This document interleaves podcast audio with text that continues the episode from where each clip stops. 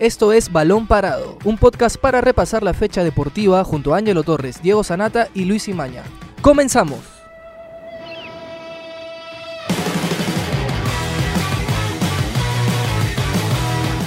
¿Qué tal? Muy buenas tardes. Bienvenidos a una nueva edición de Balón Parado. Mi nombre es Jerry Bautista. Mi nombre es Balta. Y yo soy Angelo Torres. Y hoy vamos a hablar sobre Gianluca Lapadula, el delantero italiano, porque es italiano todavía, que vuelve a estar en la órbita, vuelve a acercarse su nombre a la selección peruana, a la federación a partir de una foto con sus canilleras, ¿no? Que tiene el logo de la Federación Peruana, de la selección, ¿no? Y por lo que se vuelve a hablar del delantero que milita en el Leche de Italia y que le está yendo bien definitivamente, y pero que ha causado bastante polémica, sobre todo por algunas personas que defienden el hecho de que el delantero ya dijo en algún momento que no quería jugar por Perú y eligió jugar por Italia, y las, el otro bando de las personas que creen que es una buena opción para, para el ataque peruano, ya que no tenemos tampoco tantas opciones, ¿no? Después de Paolo Guerrero está Raúl Ruiz Díaz, por ahí hay algunos otros jugadores que se pueden tomar en cuenta, pero que sería una opción interesante, ¿no? Así que bienvenidos a todos, este Samir, Jerry y también a todos los que nos están escuchando, recordarles que, que pueden comentarnos en las redes sociales y que también nos digan si es que ustedes creen que la Padula sería una buena opción en el ataque peruano o no, ¿no? Este, primero, antes de hablar de qué trámites tiene que hacer, qué debería hacer, si es que este, es más italiano que peruano, ¿ustedes creen que es una buena opción la Padula para Perú o creen que que tiene opciones suficientes Gareca. ¿Qué tal, Ángelo? Buenas tardes también a todo el público que nos está escuchando. Ya desde la temporada 2015-16, cuando empezó a hacer goles con el Pescara en, la, en el ascenso de Italia, llegó el nombre de la Padula al Perú, ¿no? Sonaba, exacto, que podría jugar por la selección peruana, pero ya han pasado cuatro años y todavía no, no, no sale ni un indicio siquiera de que el jugador quiere representar a la selección peruana al margen de que ha utilizado o viene utilizando unas canilleras que tienen el escudo de la Federación Peruana, ¿no? Y es un delantero de 30 años que está marcando goles esta temporada. Eh, se, ha, se ha, destapado exactamente, ya suma 7 en 16 partidos. Sigue creciendo en un equipo, digamos, de menor nivel, a diferencia de los poderosos que están en Italia. Y me parece que sería un delantero con aporte, pero no sé qué tan necesario sería incluirlo en este momento, entendiendo que no, o su prioridad no era vestir la selección peruana, sino defender a Italia. Y me parece que su, o en la cabeza del delantero, al no tener posibilidades con, con la zurra, eh, creo que ve mejor, se ve mejor eh, representado tal vez poder jugar con la selección peruana. No, ¿qué tal Ángelo? ¿Qué tal Jerry? Este, sí, o sea, si en un principio la Paula no quiso representar a la selección, ¿por qué ahora, no? O sea, muy al margen, como menciona Jerry, de tener estos guiños, publicando, o no sé, se le, se le ve que usa canilleras o cosas representativas al Perú.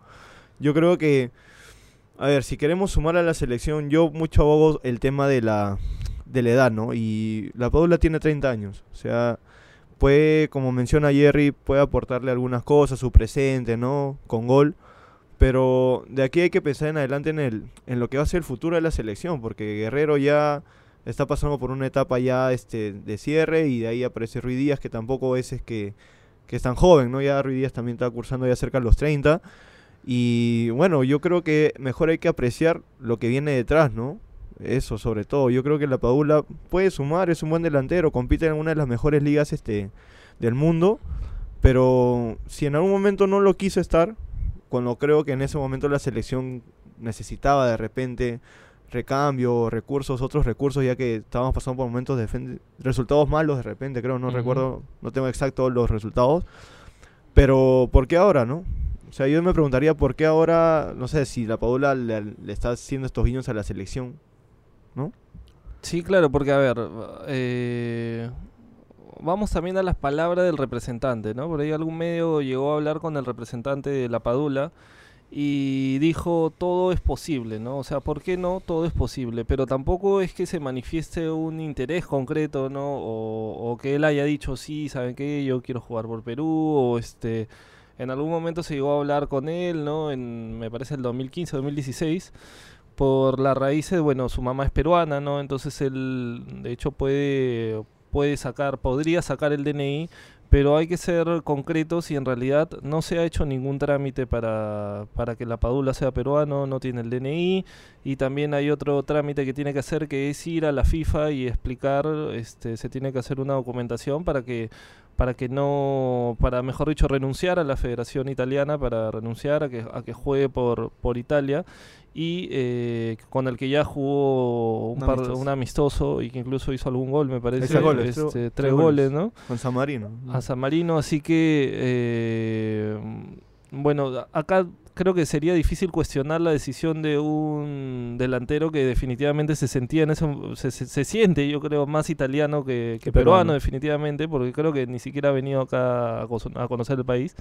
Entonces, este eh, la Padula quería jugar por Italia, se llega a dar cuando estaba pasando un buen momento, este, cuando él termina siendo goleador del Pescara, ¿no? Con 30 goles 30 en goles. segunda, lo compra el Milan, no le va muy bien, es convocado y después va por otros clubes que son de media tabla para abajo, pero yo creo que así como Samir mencionaba el tema de la edad, que tiene 30 años, a ver, Paolo es nuestro máximo referente, tiene 36, este Jefferson también tiene tre- 36, eh, pero los pero los otros este las otras opciones que tenemos mm, no, no tienen tanta edad, ¿no? De repente está Raúl, está este, está Raúl Ruiz Díaz, el mismo Zúcar podría Está ser una opción, ¿no? Que está teniendo un poco de continuidad en la U, este Beto da Silva que está Que buscando regresado, ¿no? ahora regresar a tener continuidad.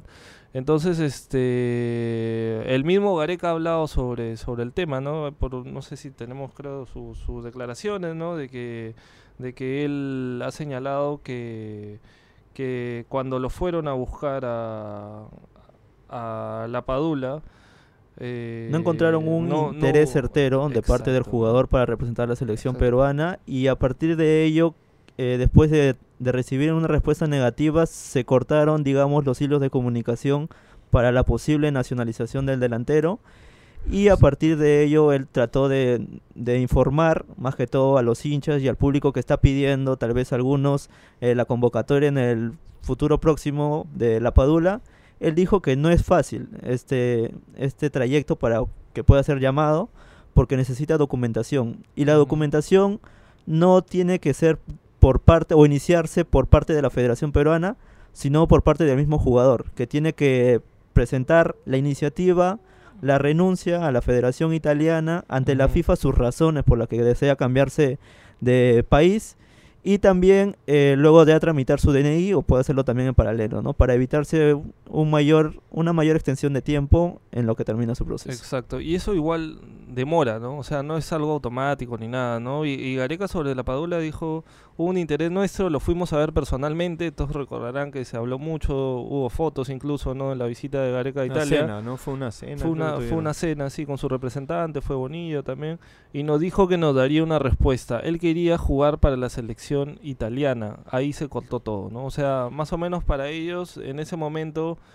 termina el termina el tema, ¿no? Este se acaba y ahora que se ha vuelto a hablar sobre sobre esto, igual el mismo García Pay, que es el gerente de selecciones, ha tocado el tema y ha dicho que ni a él ni a nadie se le podría asegurar una convocatoria por el por el simple hecho de renunciar a una este a una a una federación, ¿no? Incluso le preguntaban sobre el tema justo de las canilleras y decía, bueno, pero eso no es un requisito, ¿no? O sea, si tú te pones unas canilleras, Exacto. eso no es un requisito para para jugar por la por la selección, ¿no? tampoco quiere decir o expresa certeramente su posición de que quiere defender a la selección peruana. Simplemente es- lo está usando y lo importante es saber eh, la posición de la Padula porque mucho se habla de, de la convocatoria de jugadores y de que algunos no dejan todo por la camiseta peruana. En el pasado hemos escuchado cuántas veces esa, esa pequeña frase y pensamos o pensemos si es que la Padula podría defender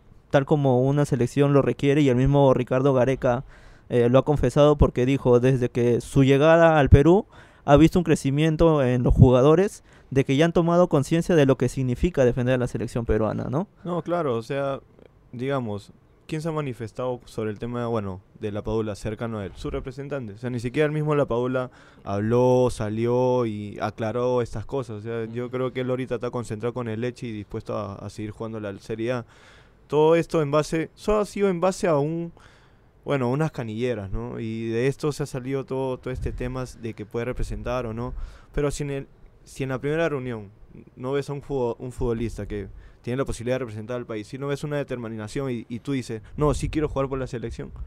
Entonces Gareca no la vio. Entonces, si no la vio, ¿para, qué- ¿para qué? Como ahí declaró hoy, o sea, cortar los hilos y ahí está, ¿no? Claro, yo creo que hoy día ha sido bastante tajante sobre el tema Gareca, ¿no? Y de repente ya ahí se terminan de cerrar las puertas, como, como tú dices también, Porque Samir. ya Sería venían, lo- venían semana tocando el tema, sí, ¿no? Y- venía ya hace varios días hablándose del tema y sería bueno, como, como tú señalas, que el mismo Lapadula, que en algún momento habló sobre el tema de la selección, que él también salga y bueno, este diga si es que en realidad quiere jugar por la selección o es que no quiere o es que su representante habló sin, sin tener en cuenta lo que él lo que él desea porque este porque, a ver, me pongo en el otro caso, ¿no? Estamos hablando justo sobre el caso de por, por qué en teoría este, los que están en contra, ¿no? Ahora, pongámonos a verlo desde el, desde el otro aspecto, ¿no? Este, las elecciones no son como los clubes, digamos, que en teoría pueden fichar dependiendo de sus, De- sus necesidades, ¿no? Pero se da estos casos también donde se busca jugadores que tienen raíces este, de algunos países, ¿no? Por ejemplo, a ver, en Alemania ha jugado Podolski, este, que tiene, Ozil. que es este polaco, Bueno, Ozil, Alemania que es también, tiene, turco. Alemania también tiene un plantel. Exacto, ¿no? Pero digamos, o sea, se abrieron un close, el mismo Klose, que es el máximo goleador de los mundiales, este es polaco, o sea, ha nacido en, en Polonia. Entonces hay diferentes este, selecciones.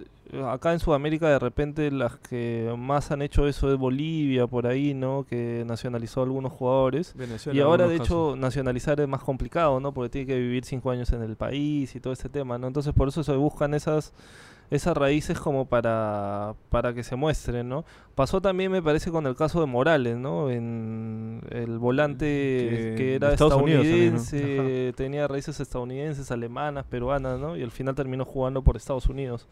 Y este...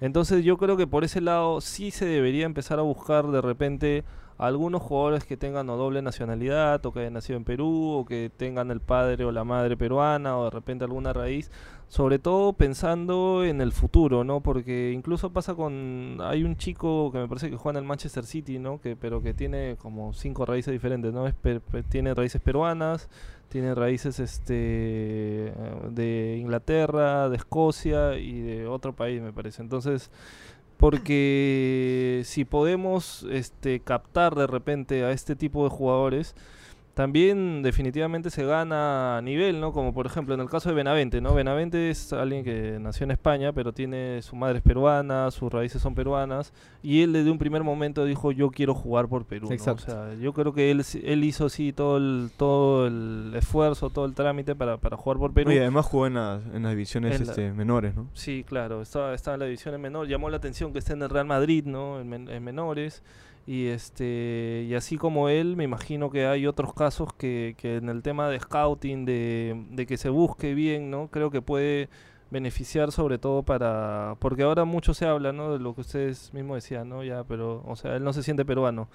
Pero en realidad es necesario sentirse como el del país que uno va a jugar o, o no sé o tenerle un cariño o, o sentir que puede representarlo, ¿no? Por ejemplo, hay otros casos como Iturbe, ¿no? Iturbe en Paraguay, En él Paraguay. paraguay-argentino, ¿no? Exacto. En Argentina, incluso me parece que jugó, Jugó alguna, en la- en la división de menores en acá, Argentina. Eh, para jugar el Sudamericano Sub-20 que se disputó en Por Arequipa. Por Argentina. Exacto. y después ha terminado jugando por la selección Paraguay. mayor de Paraguay, ¿no? Entonces, este, yo creo que para ellos también representar una selección, de hecho, sería importante, ¿no? O sea, le daría otro otro plus. Yo creo que a- en el caso de la Padula, a él también, este, el ser convocado a una selección, así no sea Italia o se- sea la peruana, para él es un plus como como jugador el ser un seleccionado nacional de algún país, ¿no? Ahora entiendo las dos posiciones, ¿ah? entiendo la gente que dice que, que no, porque él no se siente peruano y que, bla, y que no ha venido, pero también entiendo a la gente que dice que deberíamos ampliar un poco el, El espectro y el universo, ¿no?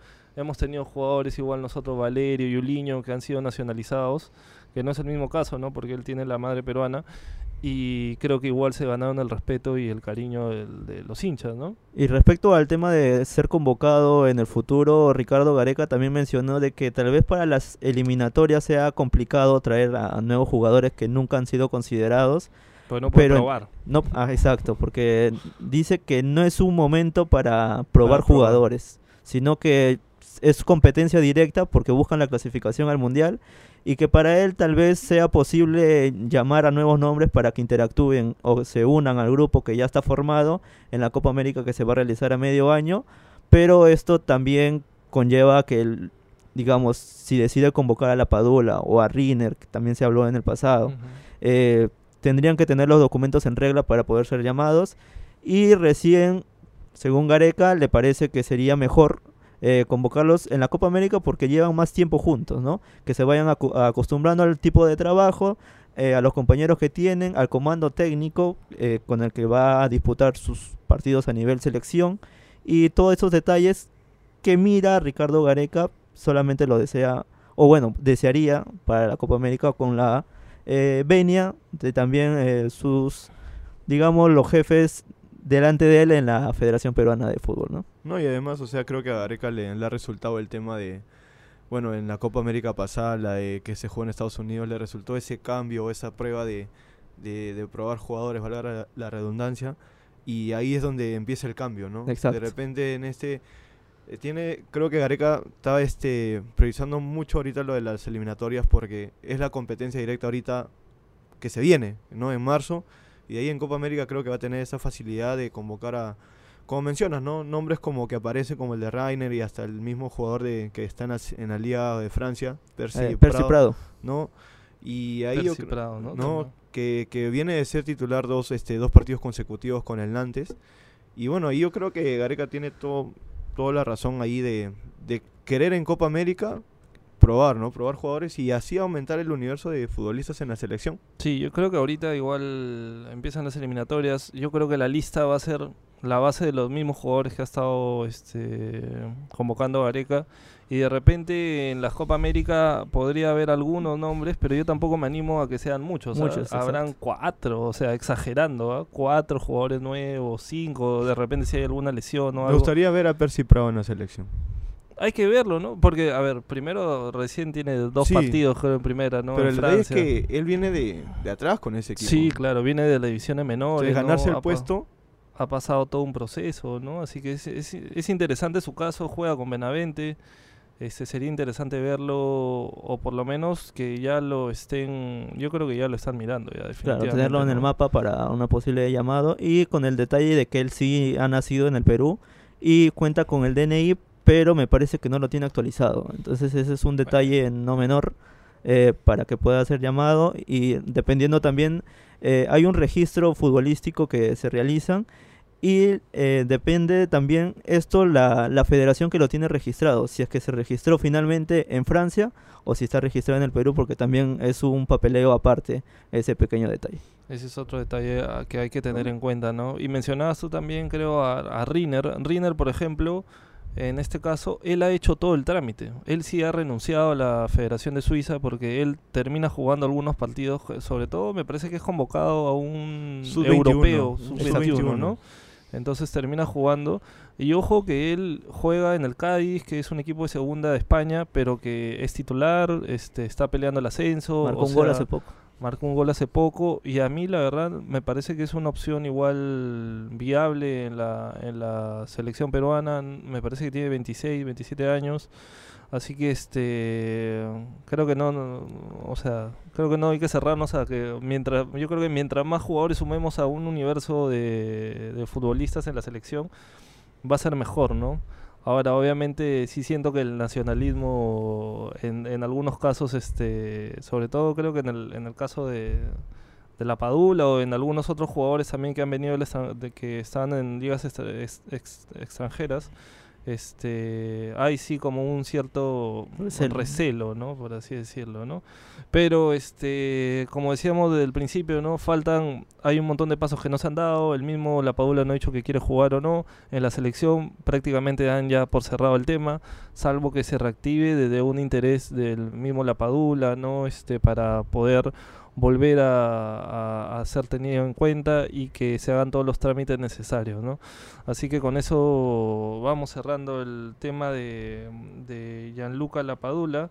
Y ahora vamos a hablar un poco sobre también Sporting Cristal, ¿no? Que mañana juega un partido clave contra Barcelona, y Barcelona, Guayaquil. Barcelona Guayaquil en el Estadio Nacional, que finalmente ha sido habilitado para que se juegue con público, ¿no? Porque había un problema con el estadio, la semana pasada se, se canceló un concierto por, por ese tema de, de seguridad y ahora ya se ha levantado esos- esa- ese tema, por lo menos, este, me parece que de manera política, pero que se ha levantado y se va a poder jugar la Copa e incluso también para las eliminatorias, según lo que las últimas informaciones, no va a haber problemas tampoco. Sí, ¿no? bueno, ayer se corrió un rumor que, que puso a todos con, digamos, puso el... Punta exacto, porque se hablaba de la posible cancelación o del, del permiso negado para que Sporting Cristal pueda jugar este partido y eso hubiera significado una gran complicación porque a pocos días eh, la Conmebol eh, podría no eh, o dar el cambio para que se juegue en otro estadio y también Barcelona podría haberse negado a jugar Por teniendo en cuenta. hubiera tenido que jugar a puerta cerrada, ¿no? que Exacto. era otra opción. y pero finalmente van a poder jugar en el Estadio Nacional con un resultado en contra muy negativo que bueno eh, las diferencias futbolísticas se notaron cuando se jugó la ida. Sporting Cristal con Manuel Barreto jugó el fin de semana ganaron 3 a 2 a Cusco Fútbol Club. Y habrá que ver cuál es el planteo no si busca o sigue con el plan de tener a cinco jugadores en defensa o tal vez volver a la línea de cuatro como sucedió el fin de semana eh, y en el ataque, si es que Manuel Herrera finalmente es, es considerado como, como titular, teniendo en cuenta que el fin de semana anotó un gol, ¿no, Samir? Así es, Jerry. Este, veremos cómo afronta Cristal este partido, porque a el partido que jugaron en la ida fue recibido con muchas críticas para, para toda la tienda rimense. Y asumir este partido en un momento tenso, porque creo que la afición de, de Cristal está un poco dolida con todo lo que está pasando, hasta incluso en el partido por, por la Liga 1. Este, se manifestaron en base a con pancartas, con ese tipo de cosas contra Barreto. Y bueno, Barreto este, salió en conferencia y señaló de que como prácticamente no le importa, ¿no? Él es- tiene la autoestima suficiente como para seguir adelante con este barco, ¿no? Y veremos, en base a esas declaraciones uno puede, uno puede, no sé, señal- señalar o asegurar de que en el partido de mañana Cristal este salga en busca de, no sé, la remontada, la épica, ¿no? Claro, sí. Bueno, creo que igual Cristal tiene que... Creo que primero tiene que pensar en ganar, ¿no? Que es lo más importante, sobre todo por un tema de imagen y de, de lavarse un poco la cara frente a, su, a- sus mismos hinchas. Y ver dependiendo en el partido cómo va el trámite para... O sea, yo creo que si puede acabar 2 a 0 el primer tiempo, podría pensar en, en aunque sea en empatar este, la serie y buscar los, los penales, ¿no? O ver qué, qué, qué puede, qué puede pasar después, pero yo creo que tiene que haber mucha tranquilidad, o sea, si, si el hincha también va a ir a presionar y a, a, este... A jugar en contra del equipo. Va a jugar en contra del equipo, ¿no? Yo creo que, el- que los hinchas también, aunque uno no cree, ayudan a que su equipo juegue mejor, juegue más tranquilo, si lo van y lo van a alentar, porque tienen que estar en las buenas y en las malas, este va a ayudar a que a que Cristal pueda hacer su juego. Yo creo que se dio un- se hizo un mal partido en Ecuador, este hubo algunos errores de Barreto que yo creo que no lo va no, no lo volvería no lo a volver a cometer en, en este partido de vuelta y algunos jugadores no están en el mejor nivel tampoco posible, ¿no? Así que ojalá que mañana muestre su mejor cara Cristal y pueda ganar. Yo creo que lo más importante es ganar para, para dejar una mejor imagen. No sé si pueda remontar un 4-0, que es bien difícil, ¿no? Yo creo, aparte que eh, el Barcelona juega muy bien, la verdad, ese equipo. Y, y hay que ver qué, qué puede. Yo creo que Herrera va a arrancar, ¿no? O sea, ya tienes un jugador que está ganando confianza porque ha vuelto a marcar. Este, y tiene, yo creo, que- yo creo que Cristal tiene las armas como para pensar en ganar. Después hay que pensar si se puede clasificar o no. Eficacia de cara al gol y eficiencia en la defensa porque un gol recibido eh, No. mataría toda esperanza de poder este, por lo menos igualar la llave. Y en ataque creo que las ocasiones que tenga Cristal va a tener que saberlas aprovechar al máximo. Y así como tú decías, encontrarse en qué situación está en, durante el partido para ver sus reales opciones de cara a la llave por la segunda fase de la Libertadores. ¿no? Pero ¿creen que si un Cristal gana, le va a ser conforme a su hinchada? Depende de la manera, ¿no? De repente, ¿no? Si es que juega bien, si es que se ve una mejor, una mejor imagen, si es que juegan mejor que, que en la ida. Porque puede ganar Este- 2-0 y queda eliminado igual. Sí, Sí. claro. Por eso yo creo que eh, tienen que pensar en ganar porque eso es lo, lo o sea, creo que sería mm, levantar un poco la imagen, sobre todo de manera internacional. Este, porque pensar en remontar un 4-0 me parece bien complicado, ¿no? Bien complicado, pero Cristal tiene que pensar en ganar para, para que los hinchas estén un, un poco más tranquilos por una cuestión de prestigio internacional y por confianza también, ¿no? Por confianza en los jugadores. En este momento las cosas para Cristal solamente, en este momento, iniciando el partido 0-0, Cristal está fuera de la Libertadores. Lo que se busca es limpiar la imagen y de cara o a partir de ello del, del estilo de fútbol que venga presentando el equipo en este partido, ver las aspiraciones que se tenga en el torneo local, ¿no? Eh, porque creo que va a ser la aspiración de, de Cristal en caso quede fuera ya de- del torneo internacional.